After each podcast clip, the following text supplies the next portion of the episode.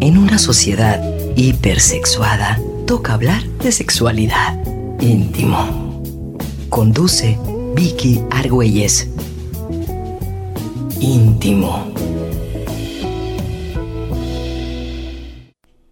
Muy buenas noches, bienvenidos a su programa de íntimo.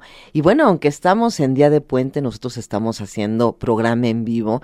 Yo me había quedado con ganas de poder hacer un programa en este mes eh, sobre lo que fue eh, el, este mes para mí, que es el mes de mayo, es la celebración del Internacional de la Mujer. Y yo dije, bueno, pues lo vamos a celebrar todo el año. Y celebrar es un decir. Más que todo es recordar ¿Por qué es tan importante esta lucha de las mujeres en búsqueda de la igualdad, de la equidad? Y bueno, para eso yo creo que no hay nada mejor que la historia, para poder eh, darle un sentido a esta lucha que de repente dicen, ay, ¿por qué esas mujeres allá andan haciendo tanto escándalo en las manifestaciones cuando matan a más hombres que mujeres, por ejemplo? Pero a los hombres no los matan por el hecho de ser hombres, los matan por otras muchas circunstancias. Entonces, el que las mujeres estemos haciendo este, esta visibilización de la violencia y la desigualdad en la que vivimos me parece pertinente y de repente también el poder conocer esta historia para saber que hemos avanzado mucho, es cierto, pero nos queda mucho por avanzar. Antes de iniciar el programa, quiero agradecer mucho en los controles que nos acompaña Luis Fernando Córdoba hoy. Muchas gracias, Luis Fernando. Y bueno, tengo invitadaza de lujo. Pocas gentes como, como ella para hablar de la historia de, de, las mujeres en esta, en esta lucha en la búsqueda de, de, sus derechos. Y bueno, Carlota es una de las personas que tiene más tiempo trabajando en el tema de la sexualidad, en el, en el tema de la equidad, del abuso sexual. Y bueno, ella por supuesto es médico, es sexóloga, eh, trabaja también mucho lo que es el abuso sexual infantil y bueno, es un referente cuando hablamos, y una institución cuando hablamos de sexualidad. Es la creadora además de la maestría en sexualidad equidad de género de la UMEP y bueno, además es una muy querida amiga Carlota, muy bienvenida. ¿Qué tal? Buenas noches. Muchas gracias por la invitación. Aquí estoy encantada y bueno, ya, ya no sé ni qué decir de tantas cosas lindas que dijiste, pero eh, tú sabes que te quiero también, te quiero mucho y, amo este tema. La verdad es que eh, platicar sobre la historia de las mujeres, sobre lo que hemos caminado y lo que nos falta, eh, me encanta, me encanta. Fíjate que ahorita que decías de de todo lo que he incursionado en el tema de la sexualidad, pues sí, sí fue muy importante esta, esta parte de entrarle a este tema, ponerlo en la mesa, desbaratarlo, eh, analizarlo, etcétera. Pero el tema de la sexualidad, desgraciadamente, como a los seis meses de estarlo trabajando ya formalmente por allá por mediados de los ochentas, me enseñó de una manera muy drástica las violencias es increíble que, bueno, pues trabajamos sexualidad y trabajamos el género. Y entonces, trabajando el género, pues se mostraron las violencias. Las violencias, sobre todo, que viven las mujeres y las niñas, las niñas, las adolescentes, las mujeres, ¿no? Esto fue, fue tremendo y bueno, desde entonces, pues trabajo sexualidad, pero también trabajo las violencias. Estas violencias que generan tanto malestar en las mujeres y que, y que limitan su desarrollo, ¿no? Em, creo que hemos ganado espacios, como tú dices, pero todavía falta mucho, todavía falta mucho. Hemos ganado muchos espacios, y sé hay que decirlo. Y bueno, el primero de los espacios ganados es la creación de los anticonceptivos, que justamente dabas tú una clase, este, este sábado justamente sobre el tema. Y bueno, ese es un punto fundamental porque con los anticonceptivos se deja de ver nada más a la mujer como una generadora de niños y como solamente eh, la, la, mamá, eh, la cuidadora y bueno, también se abre la puerta a las mujeres al derecho al placer. Sí, claro. Fíjate que en México tenemos una gran historia de las mujeres, porque en Europa, pues había movimientos desde la segunda, eh, perdón, desde la revolución industrial, pero en, en, América no tanto. Sin embargo, en México, pues en 1916, en Yucatán, fue el primer congreso feminista que hubo, ¿no? En el 16. Entonces, 1916. Y esto, pues, impactó de una manera muy importante. Yo creo que eh, pues todo, todo el país, ¿no? Fue en Yucatán. Y si, yo siempre me he preguntado en Yucatán, ¿por qué? Pues se supone porque hay matriarcado, porque ahí las abuelas son las que mandan, porque... Pero también hay mucha violencia, ¿eh? También hay mucha, hasta el día de hoy, ¿no? Sin embargo, pues estas mujeres hicieron el primer Congreso Feminista en 1916, luego quisieron eh, tener como una reivindicación de todos sus derechos, ¿no? Que es cuando surge el 10 de mayo, que no podemos dejar de, mencionarlo. También fueron las mujeres en Mérida, las mujeres yucatecas, quienes presentan todo un, pliego de, peticiones al, gobernador en ese momento, que era Felipe Carrillo Puerto, y eh, Felipe estaba muy sensibilizado por Elvia, la hermana que Elvia había sido de las organizadoras del Congreso Feminista. Entonces Elvia pues tenía como sus ideas eh, muy, muy, muy hacia la mujer, hacia, hacia tener esta, esta igualdad que era bueno, ni en sueños, ¿no? Y entonces empiezan a organizar a las mujeres y a sensibilizar al hermano y llegan con todo este pliego petitorio, ¿no? Fue, fue maravilloso. Yo no me imagino, de verdad, en ese tiempo, Vicky, imagínate, 1920, 1921, donde la población en México era analfabeta, o sea, ¿cuántos sabían leer y escribir? Yo creo que el 10% de la población.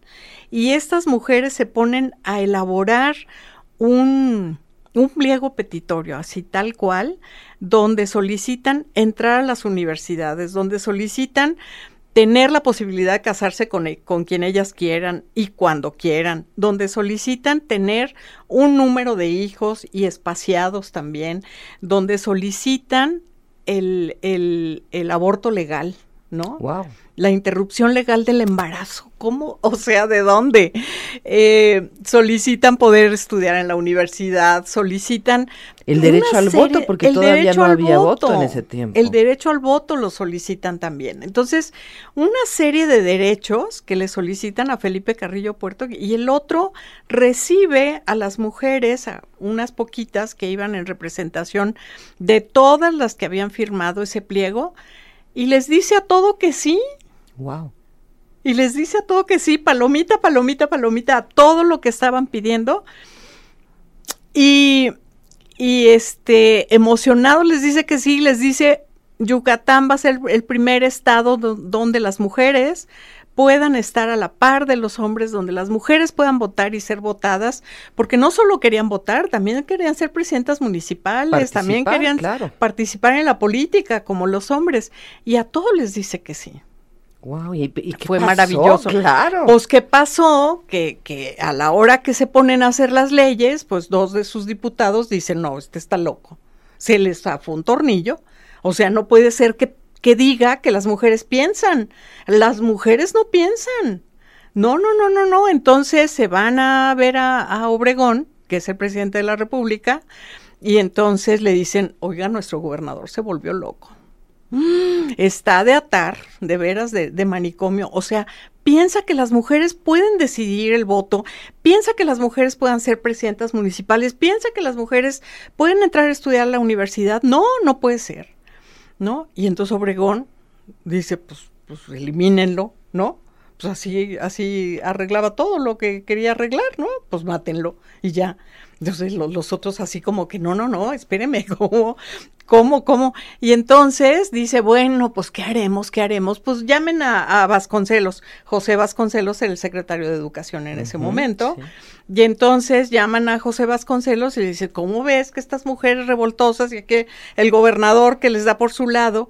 Y entonces José Vasconcelos se pone a pensar y dice, él sí era un hombre muy instruido, había vivido en Estados Unidos, había vivido en Europa, este, sabía, bueno, hizo varios de, los libros este, muy importantes sobre México en ese momento, y entonces dice, mire señor presidente, creo que podemos solucionarlo de otra manera. En Estados Unidos, el segundo domingo del mes de mayo es el Día para las Madres. Si aquí instituimos un Día para las Madres, pues yo creo que a las mujeres se les va a olvidar, ¿no? Que quieren ser presidentas y que quieren, entrar a la universidad y que quieren... No, no, no. Mejor que, que, que las... Em, pues que las alabemos, que les compremos regalos, que, que estén muy felices de ser mamás, ¿no? Y entonces, se le hace a Obregón, oye, pues muy bien, vamos haciéndolo. Y además, con todas esas compras para que este todo el mundo le regale cosas a sus mamás, pues la economía se, se, reactiva. Entonces, sí, por todos lados, muy bien. Oye, ¿y cómo, cómo le vamos a hacer? Acuérdense que no había tele, había radio, ajá, maravilloso, me fascina estar aquí, y radio y periódico, pues el Excelsior, ¿no? Y la XW. Y entonces, eh, pues a quién llamamos, pues a Emilio Azcárraga, el abuelito del Emilio que conocemos, ¿verdad? Y este, y dice, bueno, pues ahí está mi gerente, hagan lo que quieran, pero claro que sí los apoyo. Y en todo el país vamos a hacer un gran comunicado y una gran campaña para eh, festejar el primer 10 de mayo ah, en 1922. Y entonces hacen esta gran campaña, ¿no? De reconoce a tu mamá, eh, tienes que em, eh, eh, ver que tu mamá esté bien, eh, regálale a tu mamá por ser la mamá, en fin, ¿no?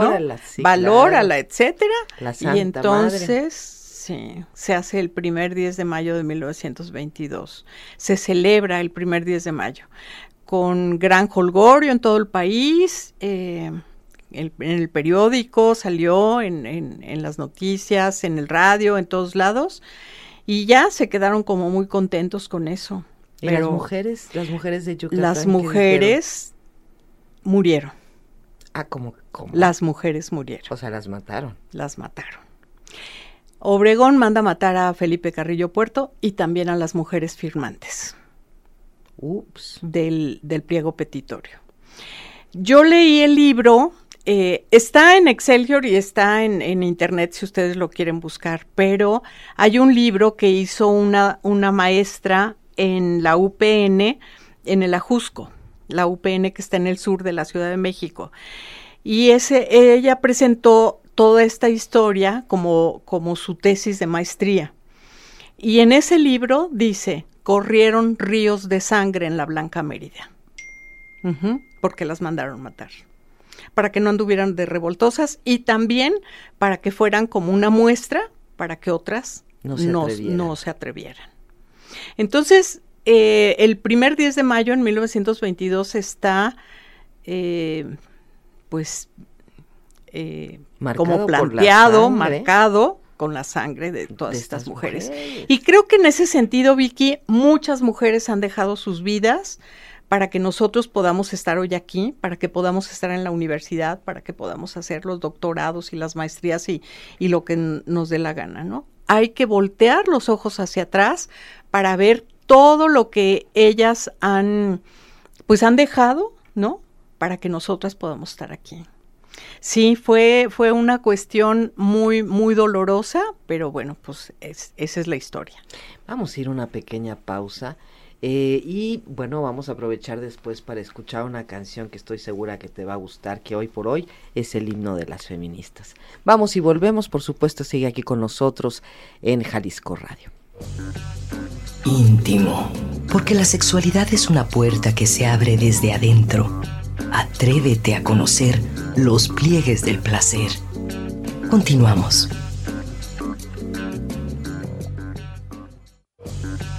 Íntimo, erotismo, sexualidad, placer. Un reencuentro con tu energía vital. Sigue con nosotros aquí en JB Jalisco Radio. Regresamos contigo aquí en íntimo a través del 96.3 de FM.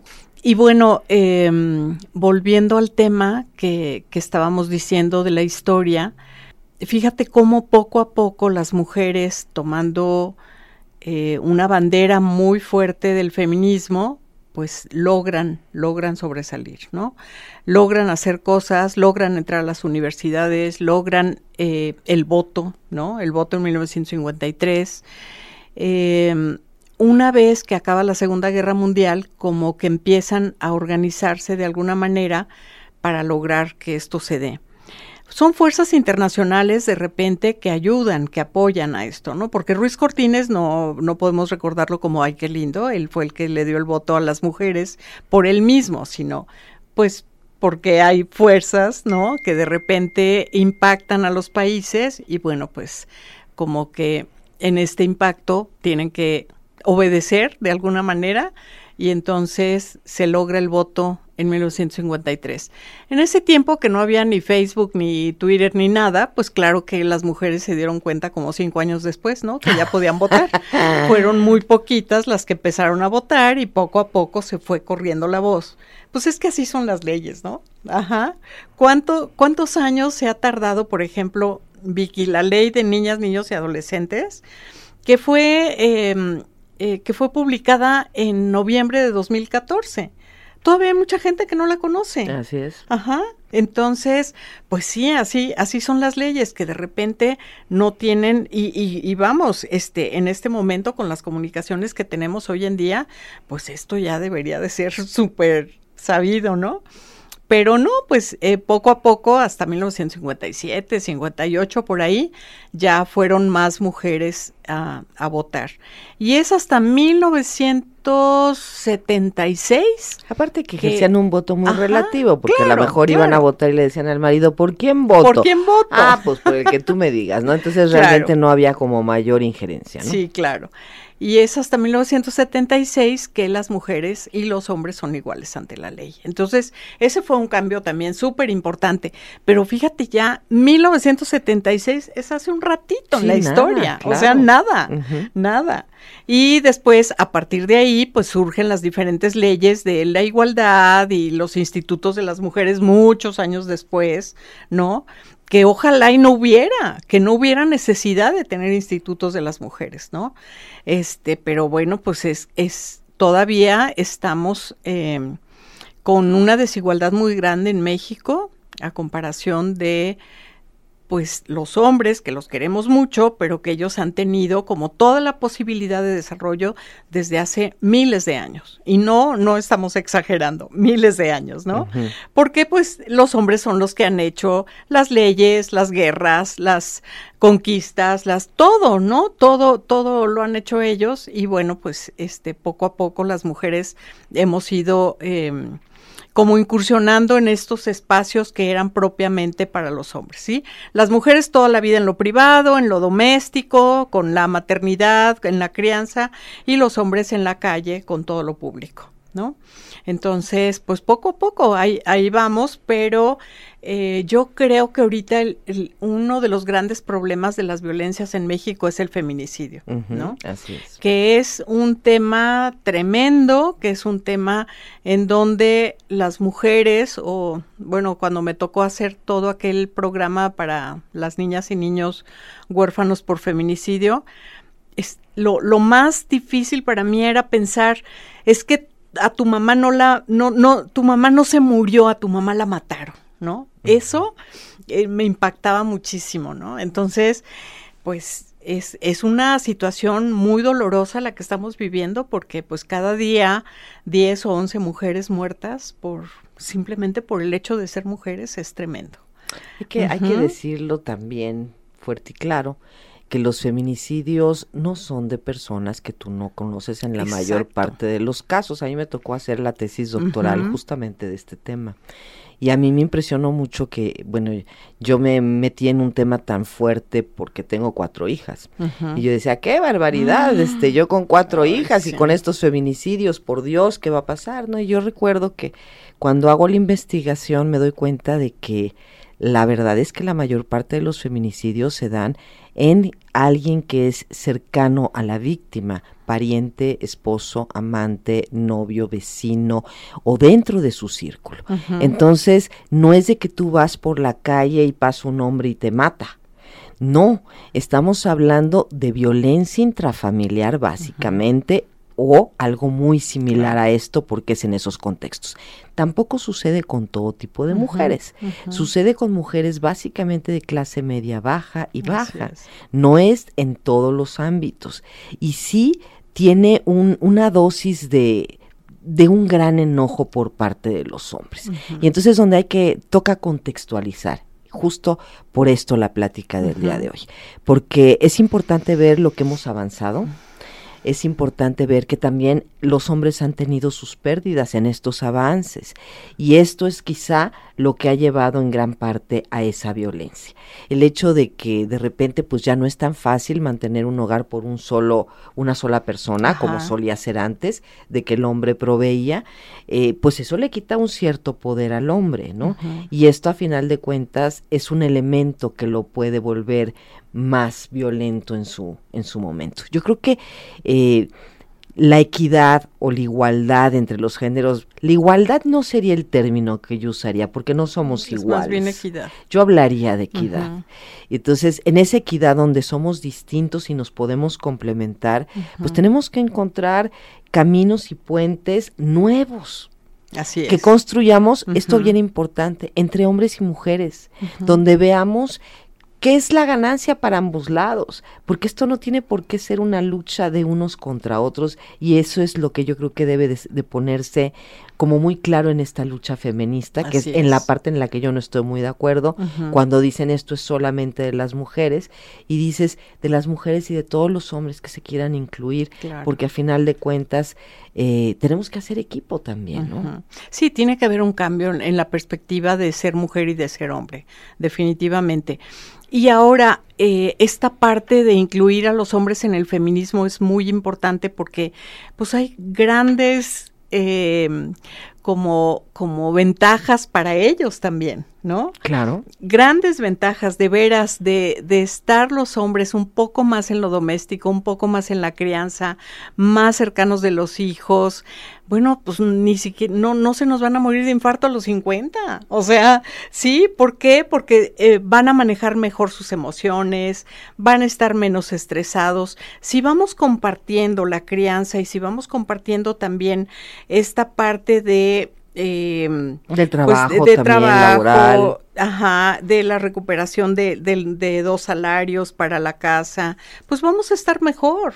De compartir las decisiones y que no todo caiga sobre ti, ¿no? Sí. Yo también creo que vamos a estar Sí, yo creo que vamos a estar mejor, pero sí tenemos que ir caminando, este, y como tú dices, pues invitándolos a esta lucha, ¿no? Invitándolos para, para ser mejores, para tener mejores hogares, para que como papás, a mí me encanta cuando los veo formados, por ejemplo, para vacunar a sus bebés, ¿no? Cuando los veo que están eh, como a la par con, con sus esposas, porque somos pareja y pareja quiere decir al parejo. Entonces deberíamos de estar los dos como líderes de, en, en la crianza, por ejemplo, ¿no? Que es tan importante, tan importante, porque si las mujeres nos salimos a trabajar, pues de repente tenemos que organizarnos para ver quién se queda con los niños, porque no se pueden quedar solos. Entonces, en la medida que más podamos intercambiar ideas, platicar, ponernos de acuerdo, pues va a ser mucho mejor. Y de veras, ellos, em, el machismo mata mujeres, pero también hombres. Claro. También hombres. ¿Por qué? Porque la violencia está presente entre ellos y eh, pues si no se matan, es, una maestra mía nos decía que se van a morir de infarto. ¿Por qué? Porque el estrés es tan tremendo en ellos y no tienen salidas, no saben, no saben cómo eh, contactar con sus emociones, entonces es, solo conocen dos emociones, ¿no? La carcajada y el, ay, compadre, ¿cómo estás? Y paz, paz, paz, paz, cómo se golpean, y el enojo, ¿no? Cuando están frustrados se enojan, cuando están tristes se enojan, cuando están enojados se enojan, cuando todas las emociones negativas es enojo, ¿no? Entonces, eh, ir, ir hablando con ellos y que sean más sensibles para muchas cosas y de veras, de veras que puedan contactar con sus emociones como seres humanos, como personas, sería muy, muy bueno, muy benéfico para todos y todas. Hombre, sería maravilloso que los hombres se dieran permiso, por ejemplo, permiso. de ser vulnerables. Claro. Sería un regalazo O sea, que no hubiera esta parte de que los hombres no lloran, a los hombres no les duele. Hombre, a los hombres claro que les duele, claro que es fuerte para ellos también. Y que, que hubiera también esa esa equidad de, de, vivir las emociones de la manera como ellos quieran vivirlas, pero también yo creo que habría que hablar un poco de eso, porque si no, entonces ver solamente un lado no nos permitiría ver el panorama completo. Así es, sí, totalmente de acuerdo. Y bueno, pues continuar con, con, esta lucha y con la preparación que necesitan las niñas y las mujeres en la toma de decisiones cotidianas también es muy importante, ¿no? Fíjate que es muy interesante cómo, por ejemplo, en el abuso sexual infantil, que es un tema que yo trabajo mucho, ya sabes, desde hace 11 años para acá, las las niñas son más abusadas que los niños, ¿no? Por ejemplo, hay algunos autores que dicen, no, no es cierto, las niñas y los niños igual, pero es que los niños se callan.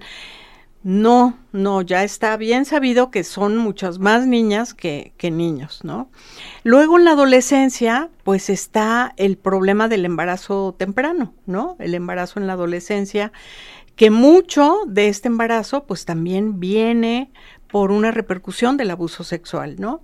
Y por una falta de educación. Y por una falta de educación sexual de ellas. Entonces, ahí es muy importante seguir trabajando con las, con las adolescentes y con los adolescentes. Me acuerdo que hace algunos años Susan Peak había... Em, eh, tenía un, un, presupuesto que había conseguido, no me acuerdo en dónde, en algún país europeo seguramente, eh, para trabajar con embarazadores. Así le llamaba, el trabajo, un proyecto muy importante que hizo en México para trabajar con los embarazadores. Y en este trabajo era precisamente organizarlos, eh, que tuvieran educación sexual, que supieran de su, de su propia sexualidad, que pudieran tener em, como menos riesgos, ¿no? En su crecer durante la adolescencia, que luego, pues hay muchos riesgos en, en los chicos, este, sobre todo em, de poblaciones vulnerables, ¿verdad? Claro. Y, y era como un programa muy bonito porque ellos podían acceder a reconocer sus emociones, a reconocer su propia sexualidad, a saber este cuándo sí, cuándo no. Eh, era muy, muy lindo lástima pues que, que, de repente estos programas no continúan, este, porque no hay presupuestos, pues, pero eso es muy, muy interesante, porque no solo hay que trabajar con la chica para prevenir el embarazo adolescente, también hay que trabajar con ellos, obvio. Ajá, entonces, bueno, pues es, esa es una, una cuestión que está ahí como pendiente de trabajar. Y, y por otro lado, en los hombres que ejercen violencia, Vicky, también hay que trabajar con ellos, también hay que trabajar. Sus em, propios enojos. Fíjate que sí, en el 2000, ¿qué fue? 18, en el 2018 Miguel Pichardo y yo trabajamos un proyecto muy bonito de hombres violentos. Eran hombres muy violentos, muy, muy violentos. Eran, eh, fueron dos grupos como de 30 hombres cada grupo y, y fue muy interesante porque cuando estamos enfrente de ellos, que que, platicaban acerca de cómo fue su niñez, cómo fue su adolescencia. La verdad es que con unos sufrimientos tremendos, tremendos, y luego no nos damos cuenta de eso y llegan a la adultez siendo hombres muy violentos, porque los que estaban ahí, de verdad, o sea, golpeaban a su esposa, a su mamá, a sus hijos, a sus hijas, etcétera. Pero poco a poco como que se fueron sensibilizando, sensibilizando y fue maravilloso. Trabajamos con ellos, no me acuerdo si 10 o 12 semanas y al final lloraban porque no querían que nos fuéramos. Lloraban, así a lágrima viva, o sea, es que es que tienen que continuar con nosotros, es que no nos dejen así, ¿no? Porque ya se habían reconocido como personas, se habían reconocido que podían comunicarse de otras maneras, porque le decía yo a Miguel al principio, es que estos hombres aprendieron a comunicarse por medio de la violencia, tal cual. Entonces hay que darles otras oportunidades de, de, comunicarse de otras maneras, no nomás a través de la violencia, del grito, del golpe, del, ¿no?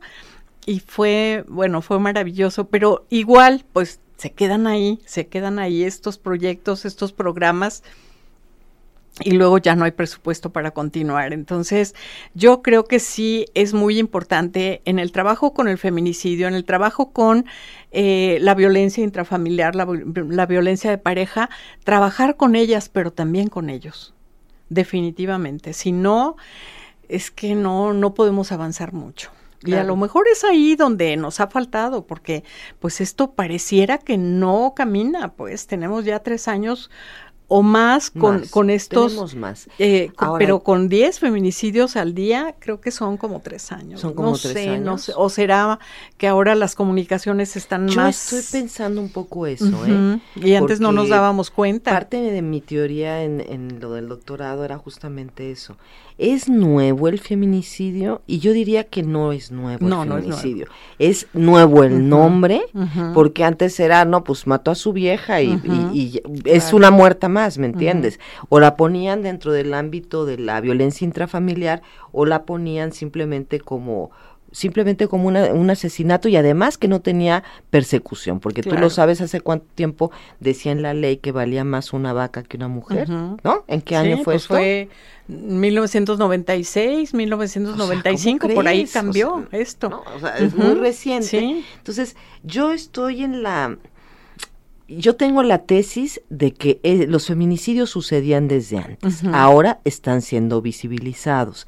Eh, a- antes Sí. no lo estaban y yo creo que no esa es la estaban. diferencia. Y también creo que las mujeres de repente han entendido el empoderamiento de una manera que no es la, la más adecuada. Empoderamiento no es agarrar y gritarle a tu pareja. Eso no es empoderamiento, eso Así es es.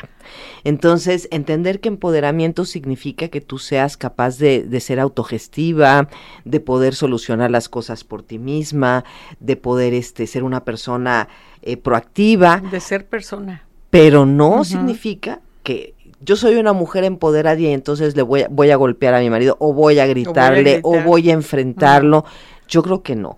Cuando tú te encuentras una persona violenta, yo digo, no, no lo enfrentes. O sea, eh, aléjate claro. cállate y aléjate, pero no lo enfrentes. ¿Por qué? Pues porque violencia va a acarrear más violencia si tú también lo Sí, no, provocas, eso ¿no? tenemos que tener muchísimo cuidado cuando trabajamos con las mujeres que son violentadas, de que jamás hagan eso. Así desde la primera sesión, nunca, nunca, no, no vas a llegar a enfrentar, no. Ahora es- te, te protegemos, te cuidamos, te vamos a dar como armas y elementos para que seas persona, pero jamás enfrentar al, a la pareja. Sin embargo, Sí. lo podemos oír en, en las chavas jóvenes y Sí. yo he oído mucho este discurso de estoy empoderada y no voy a permitir que. Entonces, bueno, vamos a ir una pequeña pausa, regresamos enseguida contigo cuando son ya las 9 con 41 y saludamos también a Puerto Vallarta que nos escucha a través del 91.9 de FM y a Ciudad Guzmán a través del 107.1. No te despegues, estás en íntimo. Estás escuchando Íntimo. Un espacio para abatir el analfabetismo sexual. Continuamos. Íntimo. Porque todos tenemos derecho al placer. Volvemos. Una de las características de las mujeres que me encanta es la sororidad. Ay, sí. que es esta capacidad de cuidarnos unas a las otras. Yo tengo en ese sentido una, una historia de mucho cariño que cuando, en las, cuando mis, niñas, mis niñas eran pequeñas, a una de las mamás de la escuela le detectaron cáncer, entonces nosotros empezamos a ver que los niños llegaban pues sin lunch, que no hacían la tarea, que no los bañaban, entonces fue como voltear y decir, oye, ¿qué, ¿qué está pasando aquí? Cuando nos enteramos de la circunstancia de la mamá, aunque no éramos amigas de ella, era, a ver, ¿tú qué puedes hacer? Entonces, ah, bueno, pues mira, viven cerca de mi casa, yo puedo pasar por los niños todos los días. Mm. Ah, yo puedo ir a hacer la tarea con los niños, yo los voy a pasar a bañar, yo les voy a traer la lonchera. Entonces, así nos fuimos dividiendo las actividades Ajá. y este, y mientras la mamá estuvo en su proceso de, de recuperación y sus quimios y todo, sus niños estuvieron bien acogidos y bien cuidados. Y esto se llama sororidad. Sí, claro. Y es la Ay, capacidad que bonito. tienen las mujeres de, de cuidarse unas a otras y también porque tenemos esta parte del cuidado que yo no sé si será natural o no natural, pero lo traemos de toda la vida. De toda y la vida. este y bueno, eso es lo que para mí representa esa canción de, de bebé, la, la sororidad, porque cualquier situación entre mujeres nos cuidamos. No porque Sí. con los hombres no lo hagamos, pero esta parte del cuidado siempre ha sido un- una Claro. parte fundamental. Y yo creo que es muy importante continuar con eso, Vicky, porque el machismo nos hizo que nos separáramos. Y ahora, este, desde que Marcela Lagarde es- sale con este término tan bonito de la sororidad, como que estamos más conscientes, ¿no? De que debemos de cuidarnos, de que debemos de estar con las otras, ¿no? De las verdaderas amistades, de veras, este, pues sororidad quiere decir que somos como hermanas, más que hermanas Claro. más que hermanas, porque las hermanas de sangre, bueno, pues ahí está el, este, que hemos nacido en una familia y esto, pero cuando somos hermanas con las otras que no son hermanas de sangre, pues es más el, el cuidado, el cariño, el estoy aquí para ti, etcétera, ¿no? Sí, qué muy bonito, bonito, qué bonito. ciertamente. Pero bueno, volviendo a un tema un poco fuerte, pues tú nos tenías también algo en relación a lo de los feminicidios. Pues sí, mira, esto les quería compartir esto que escribí hace dos años. Este dice necesitamos recordar que todas las luchas sociales se han dado porque hay una presión en un grupo humano que ya no puede más. La indignación de las mujeres sigue en aumento. ¿Por qué? Porque después de muchas ofensas, discriminaciones, injusticias y malos tratos y más eventos de violencia contra las mujeres, cada día ahora se presentan los feminicidios que son categorizados por y es lo que lo que quería este sobre todo poner ahora en, este micrófono. La víctima presenta signos de violencia de cualquier tipo.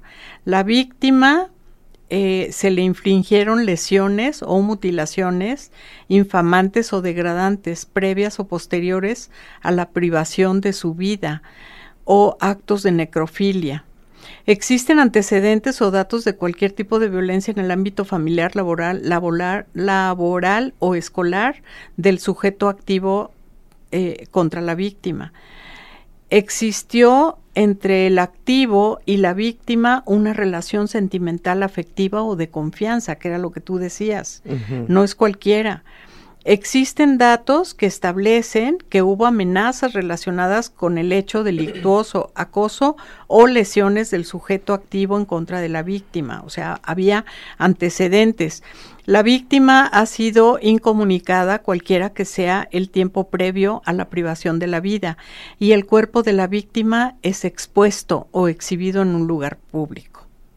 Sí, Ajá. esto, esto siempre se me ha hecho bien fuerte, Ajá. porque no nada más es asesinarlas, sino es la mutilación y el, es el exponer los cuerpos en lugares donde la gente lo vea, que, que tiene una simbología muy clara, o sea, Claro. es una amenaza de, y las mujeres pónganse quietecitas porque si no así les va a ir.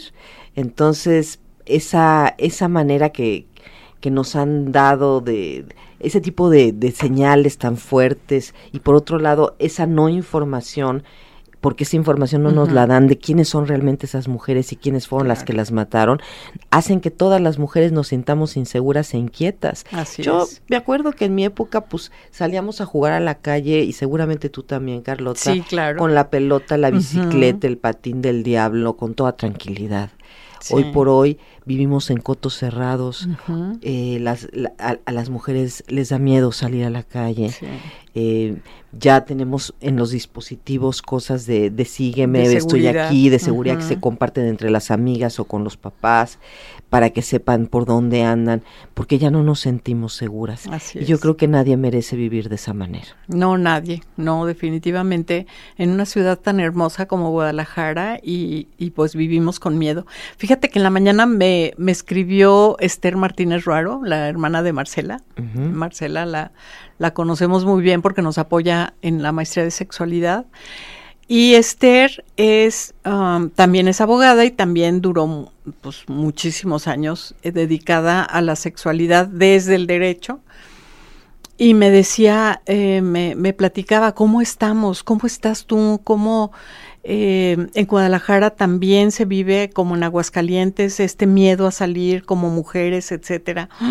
Yo le decía, sí, Esther, sí, también, definitivamente no, no nos gusta vivir así, pero pues es una realidad, ¿no? Precisamente hoy en la mañana me, hablaba este, diciéndome eso. Es, es terrible, ¿no? Lo que estamos viviendo. Sí. Sí, claro, porque hemos terminado por normalizar nuestro propio miedo cuando el miedo es, es algo que no, no podemos normalizarlo, porque se queda en el cuerpo, se atora en la garganta, y es por supuesto lo que nos lleva a en días como como justamente el que acaba de pasar para celebrar el, el Día Internacional de, las, de la Mujer, el 8, ¿es correcto? El 8, ajá, el 8 de marzo. Eh, salieron todas estas mujeres y quiero decirles que con mucho miedo.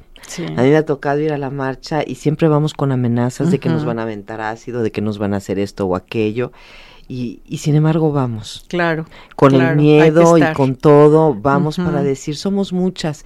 Y en el fondo, claro, hay unas que de repente son más extremas y hacen algo, rompen algo o manchan alguna barda. Yo no estoy tan a favor de esa, de esa parte, pero puedo entender que si ellas fueron abusadas, si ellas tienen una, alguien, alguien que ha sido este, víctima de feminicidio o desaparecida, pues no puede tener la misma violencia ni la misma expresión que, nosotros. Entonces, bueno, pues son cosas que pasan. Y este, y bueno, este programa tenía como fin justamente volver a poner en, sobre la mesa ¿Qué, buscamos? ¿Qué queremos? Y lo que queremos es eso, salir a la calle sintiéndonos seguras. Lo que queremos es poder agarrar a nuestros hombres de la mano y decir, caminemos juntas. Lo que queremos es que cuando trabajemos en un mismo puesto tengamos el mismo salario del de al lado. Queremos compartir la parte de, de la familia, del maternaje y del paternaje.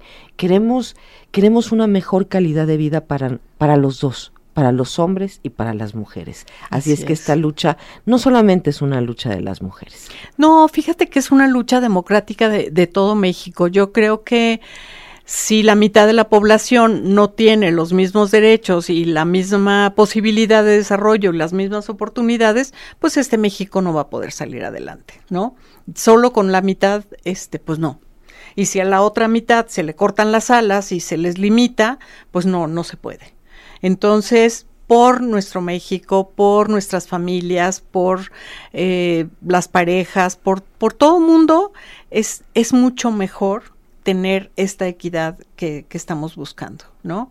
En donde seamos personas, en donde podamos eh, trabajar hombro con hombro y salir adelante. Definitivamente. Totalmente de acuerdo. Pues muy agradecida contigo, Carlosita, que has venido a platicarnos. Además, me encanta esa historia que tú platicas de de Yucatán porque es poco conocida y siempre nos, nos platican de la historia de las de las mujeres que trabajaban en Nueva York y se quemó la, la, fábrica, pero me encanta cuando tú vienes a contar esta historia justamente de nuestro México. Muchísimas gracias a Luis Fernando Córdoba en los controles. Eh, muchas gracias, por supuesto, a mi querida Carlota, Carlota Tello, por haber venido a contarnos estas, estas historias y darnos su punto de vista. Yo soy Vicky Argüelles y los espero el próximo lunes. Ya saben, tenemos una cita ustedes y nosotros en punto de las nueve. Por hoy es todo en íntimo. Te esperamos para seguir conversando sobre erotismo y sexualidad aquí en el 96.3 FM de JB Jalisco Radio. Hasta entonces.